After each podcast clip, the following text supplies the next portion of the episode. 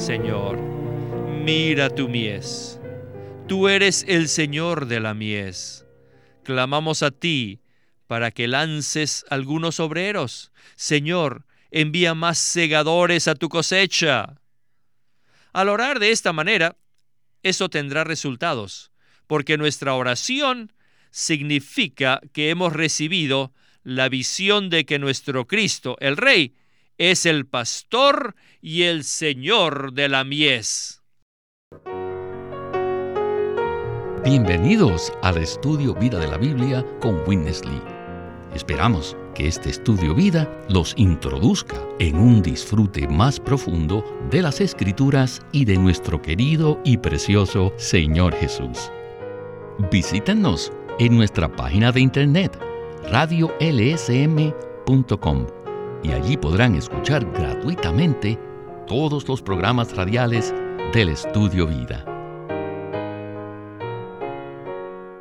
El Evangelio de Mateo trata sobre el reino de los cielos y por tanto contiene mucho más que meras enseñanzas éticas o milagros.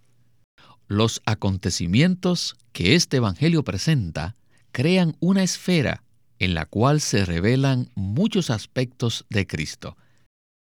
El estudio vida de hoy se titula La continuación del ministerio del Rey, parte 5, y el agrandamiento del ministerio del Rey, parte 1, lo cual nos anticipa un estudio vida maravilloso. Para darnos sus comentarios sobre este tema, está con nosotros una vez más José Ramón Asensio. Saludos José Ramón y bienvenido a nuestro estudio vida. Me agrada mucho estar aquí en su programa. José Ramón, desde la primera página del Evangelio de Mateo hasta la última, este libro nos revela una y otra vez muchos aspectos de la persona de Cristo. Así es. Sin este entendimiento podemos leer Mateo muchas veces y conocer los acontecimientos históricos y los milagros, sin captar el verdadero significado de este Evangelio. Es maravilloso ver a Cristo tal como Él se revela en cada caso. Como vemos en el mensaje de hoy, Mateo no solo se compone de enseñanzas, eventos históricos y milagros, sino que nos da una revelación de la persona de Cristo.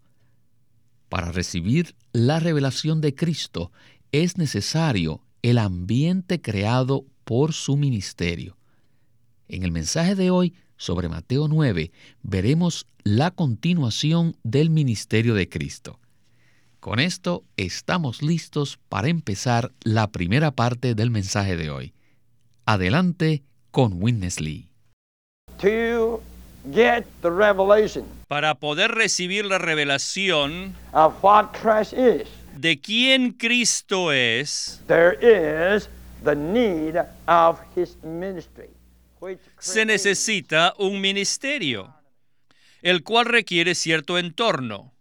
Así que Cristo comenzó a ministrar y mediante ese comienzo él obtuvo una multitud y esta multitud produjo un ambiente y con este ambiente él pudo subir a un monte para promulgar la constitución del reino de los cielos.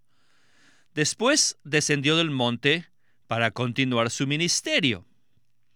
Muy bien, en la continuación de su ministerio, el rey llevó a cabo muchas señales y milagros que están llenos de significado. Por ejemplo, sanó al leproso, al siervo del centurión romano y a la suegra de Pedro. Y luego a muchas otras personas. Bueno, ¿qué fue todo eso? Este era su ministerio. Él vino a efectuar la salvación primeramente con los judíos. Luego se volvió a los gentiles. Y luego, después de la plenitud de la salvación de los gentiles, Cristo volverá su salvación de nuevo a los judíos. En ese entonces tendrá lugar la restauración total de la tierra. Durante el milenio y en ese tiempo, toda enfermedad será sanada. Mediante esta continuación del ministerio del rey, cierto ambiente fue preparado. ¿Cuál fue ese ambiente?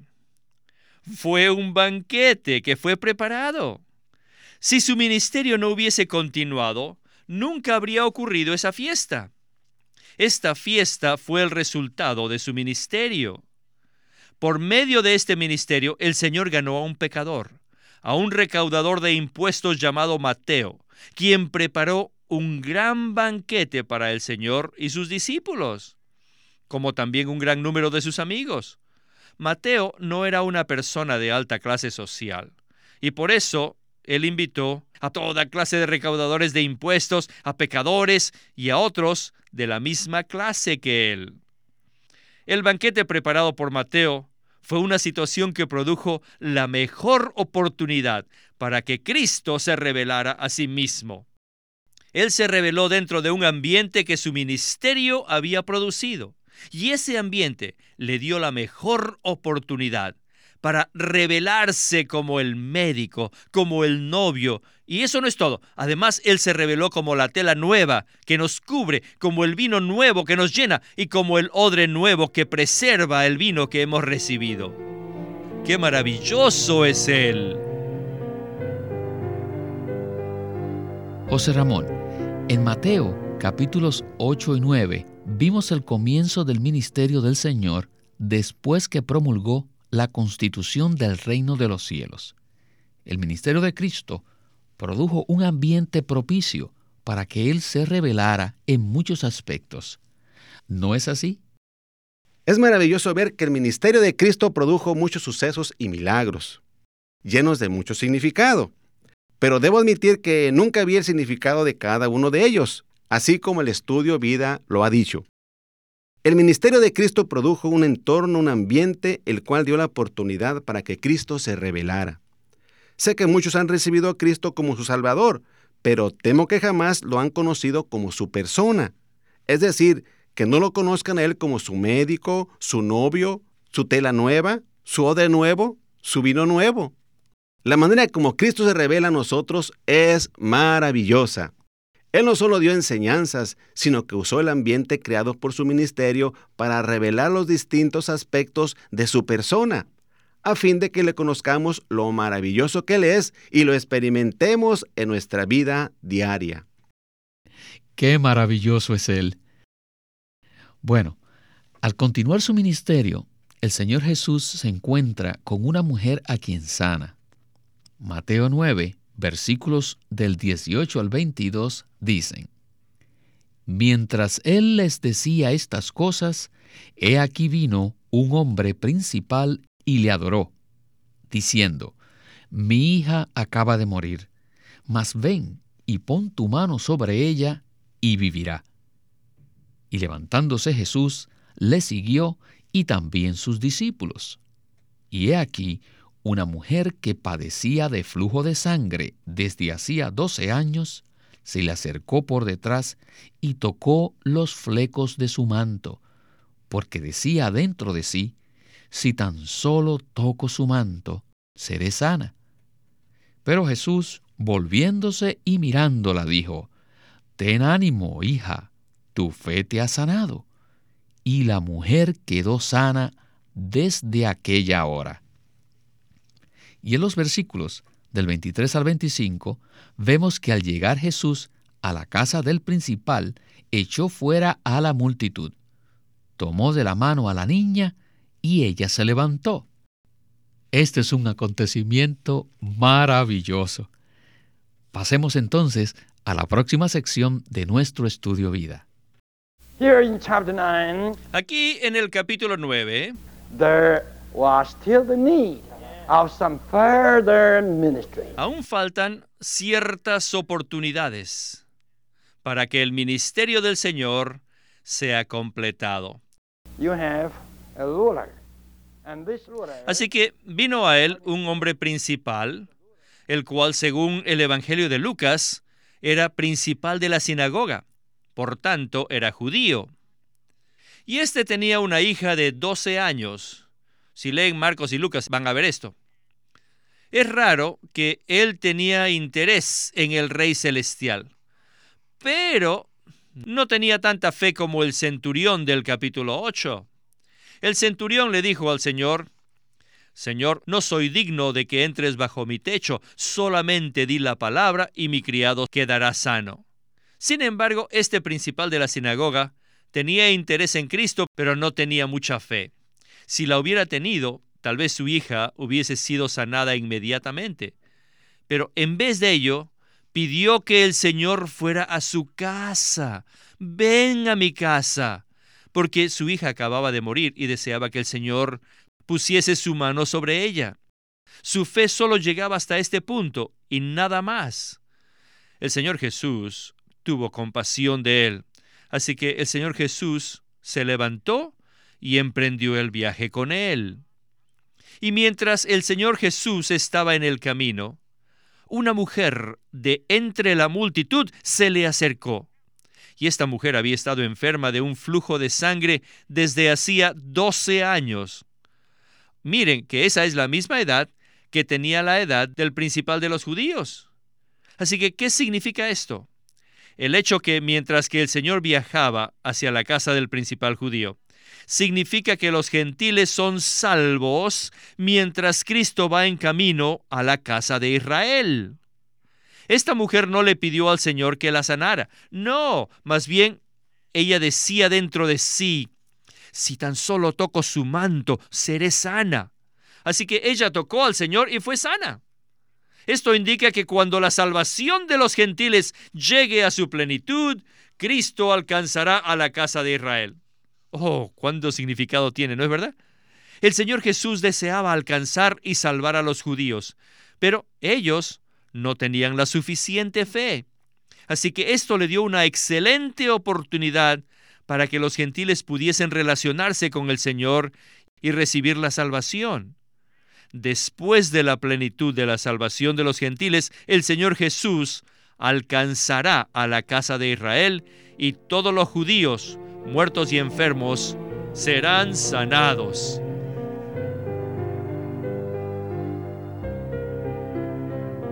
José Ramón, estos casos tienen un significado que va más allá de lo que se ve físicamente.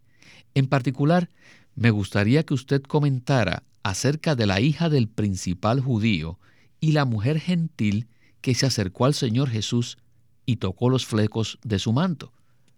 ¿Qué significan estos casos?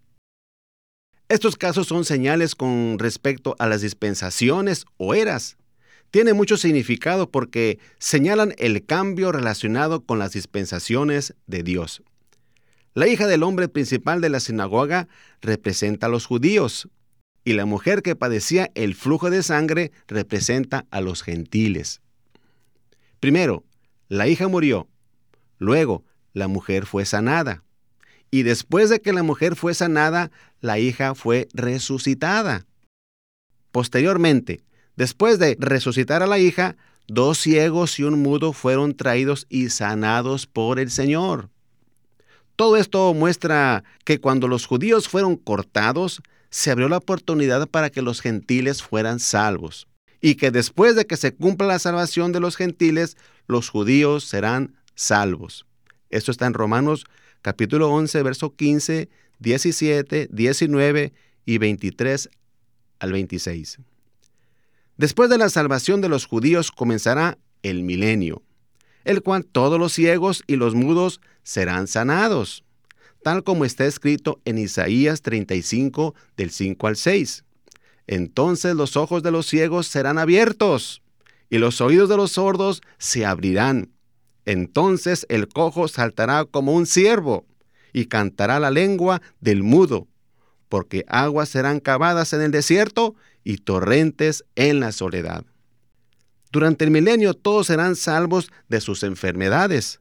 Sin embargo, hoy, en esta era presente, podemos disfrutar un anticipo de los poderes de esta era venidera. Si hoy día tocamos al Señor por fe, tal como la mujer lo hizo, seremos sanados de nuestra ceguera y mudez espiritual para que podamos alabar al Señor. Este es nuestro disfrute hoy en día. Amén. Entonces, en resumen, al juntar estas historias, según la revelación del ministerio neotestamentario, vemos que Cristo viene a su pueblo. o sea, a los judíos. La puerta es abierta para que los gentiles sean salvos. Cristo vuelve a los judíos para salvarlos y luego el milenio vendrá. Por supuesto, cada una de estas historias es provechosa para predicar el Evangelio, pero al juntarlas nos damos cuenta de que presentan un cuadro maravilloso. Sí, qué maravilloso. Es fácil fijarnos solo en los detalles, pero debemos guardar en mente el cuadro total que representa estos milagros. Ahora, regresemos con Witness Lee para escuchar la última parte del mensaje. Lo que Jesús ministraba was to bring forth a situation. produjo un ambiente. Now, what situation was brought forth? Pero, ¿qué clase de ambiente es este? After all these, Miren, después de sanar a la mujer del flujo de sangre, después de resucitar a la niña de 12 años y de sanar a los dos ciegos y al hombre mudo, miren, ¿cuál fue el resultado de todo esto? El resultado fue que el Señor Jesús se reveló como el pastor y como el Señor de la mies. El versículo 36 dice, y al ver a las multitudes, tuvo compasión de ellas, porque estaban afligidas y dispersas como ovejas que no tienen pastor. En el ambiente descrito en este versículo, el Señor se reveló a sus discípulos como el pastor. Esta es una revelación adicional. Él no solo es el médico y el novio, sino también el pastor. Esto indica que el Rey Celestial consideraba a los israelitas como ovejas y a él como el pastor. Y no solo eso, además consideraba al remanente de los judíos como una cosecha. Es extraño que al ver a la multitud, dijo que eran como ovejas sin pastor, y dijo entonces a sus discípulos, A la verdad la mies es mucha, mas los obreros pocos. Rogad pues al Señor de la mies que lance obreros a su mies. Ahora, el Señor a quién comparaba el remanente de Dios? ¿Al rebaño o a la mies? A los dos. Correcto.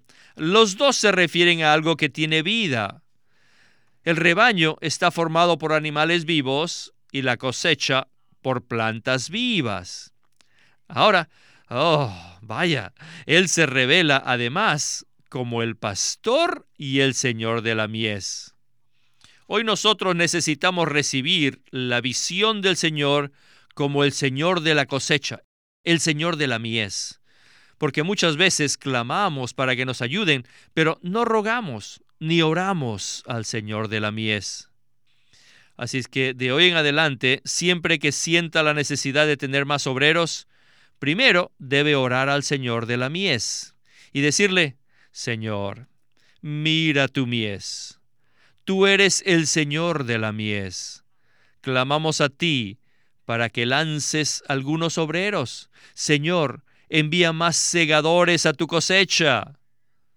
Al orar de esta manera, eso tendrá resultados, porque nuestra oración significa que hemos recibido la visión de que nuestro Cristo, el Rey, es el pastor y el Señor de la mies. José Ramón, ¿qué quiere decir que el Señor es nuestro pastor y el Señor de la mies? El Señor Jesús consideraba que su pueblo era como ovejas sin pastor, pues las multitudes estaban afligidas y dispersas.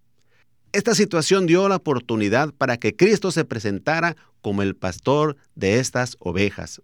Los fariseos, que debían pastorear al rebaño, los afligían.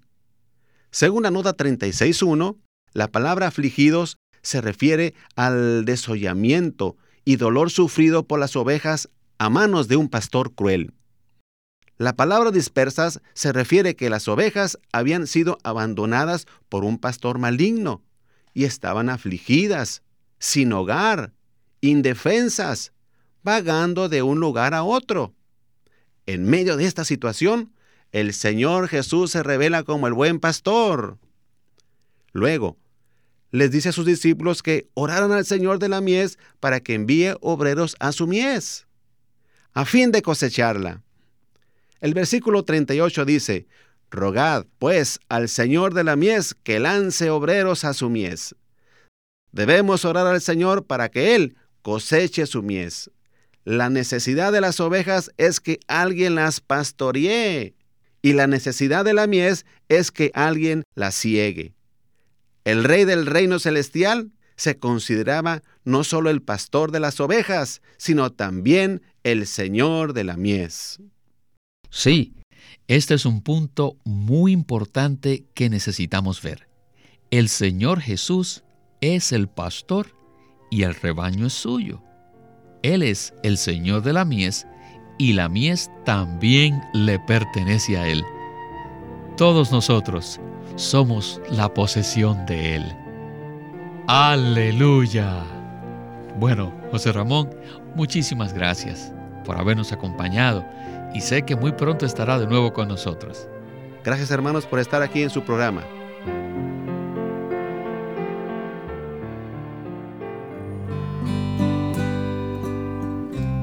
El día de hoy queremos presentarles un libro titulado El Plan Eterno de Dios, en el cual Watchman Nee presenta el plan que Dios tiene desde la eternidad, el cual sobrepasa con creces la satisfacción de nuestras esperanzas y de nuestros anhelos personales.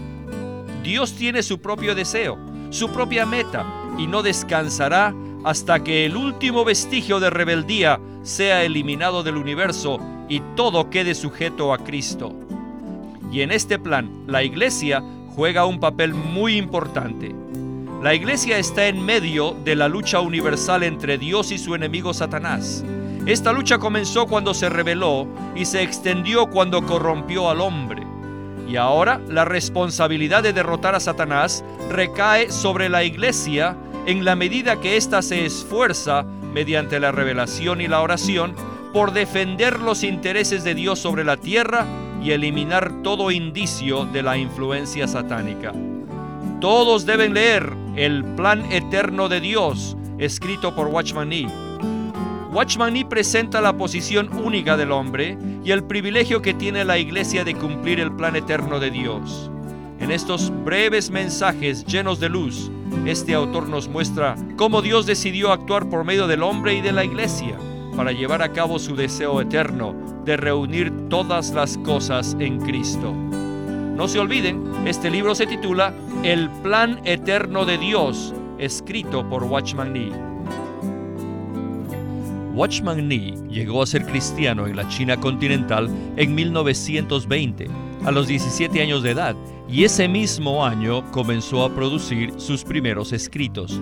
En casi 30 años de ministerio se demostró claramente que él era un don especial que el Señor dio a su cuerpo con el fin de adelantar su obra en esta era. En 1952 fue encarcelado por su fe en Cristo y permaneció en la prisión hasta su muerte en 1972. Sus palabras, sus escritos, continúan siendo una rica fuente de revelación y provisión espiritual para el pueblo cristiano de todo el mundo. Witness Lee nació en 1905 y fue criado en una familia cristiana. A la edad de 19 años fue completamente capturado para Cristo, a quien se entregó incondicionalmente para predicar el Evangelio el resto de su vida. Al comienzo de su servicio al Señor, conoció a Watchman Nee, quien ya era reconocido predicador, maestro y escritor, y con él sirvió en la casa publicadora llamada Librería Evangélica de Shanghai. En 1949, Witness Lee fue enviado por el hermano Ni y sus colaboradores a que saliese del país a Taiwán para asegurarse que lo que el Señor les había dado no se perdiera. Y allí comenzó la obra de predicación y publicación, por lo que también experimentó la abundante bendición del Señor.